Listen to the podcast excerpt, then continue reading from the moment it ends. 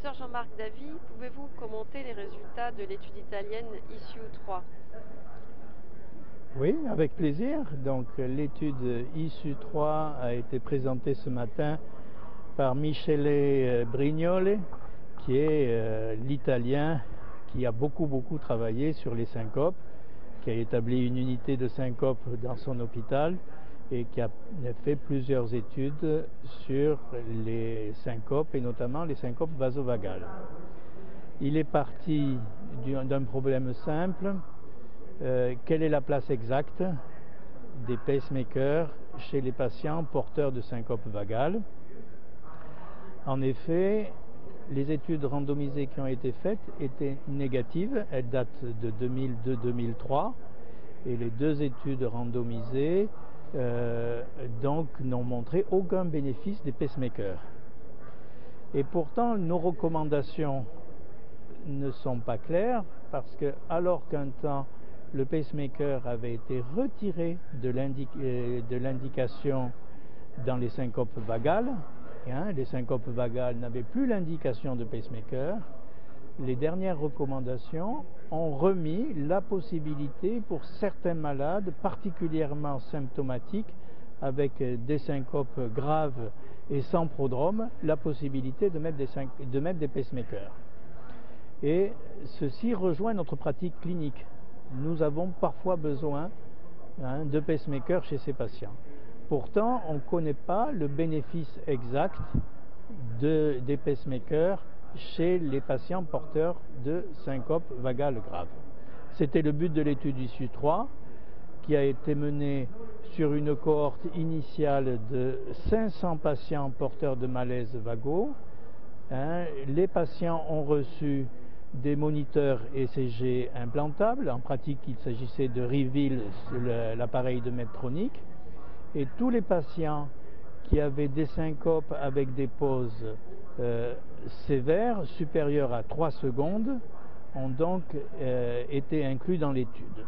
Et donc des 500 patients qui ont été euh, implantés d'un Reveal, 86 relevaient de syncope sévère. La moyenne des syncopes était d'une durée de 10 secondes, avec un écart type relativement important, puisque l'écart type était aussi de 10 secondes et, la valeur limite était de 3 secondes pour retenir la syncope grave.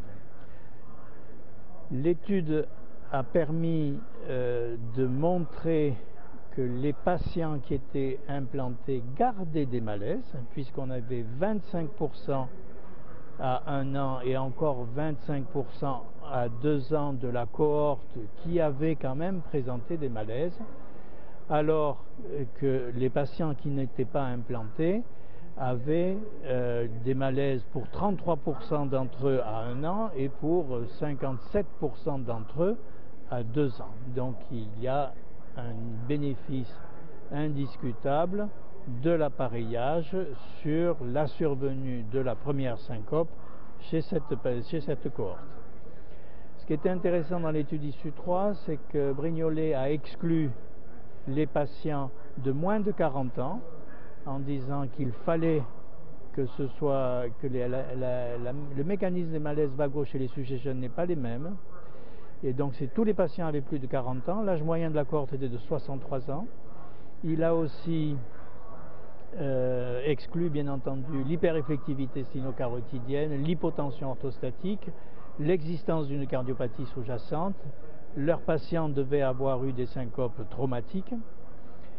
Et euh, par contre, dans les documents qu'il nous a montrés, il n'a pas distingué les malaises et les pauses survenues pendant la nuit par rapport aux pauses survenues pendant la journée.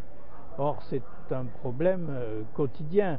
Autant il n'y a pas de doute qu'une pause de 5 à 10 secondes en période diurne est symptomatique, nous avons tous euh, des patients qui ont des pauses sévères de 5, 10, 15 secondes en période nocturne et on ne sait pas très bien les interpréter.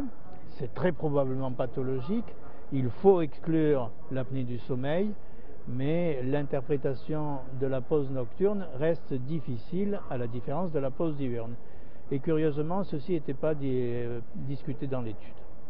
Donc je trouve que l'étude de Brignolet fait un peu avancer le débat, nous montre qu'il y a une place chez les patients porteurs de syncope grave d'une stimulation cardiaque, que cette stimulation cardiaque, par contre, ne fait pas disparaître les malaises chez les patients parce que même appareillés, 25% d'entre eux feront quand même euh, des symptômes et on espère simplement qu'ils feront moins de symptômes de syncope traumatique.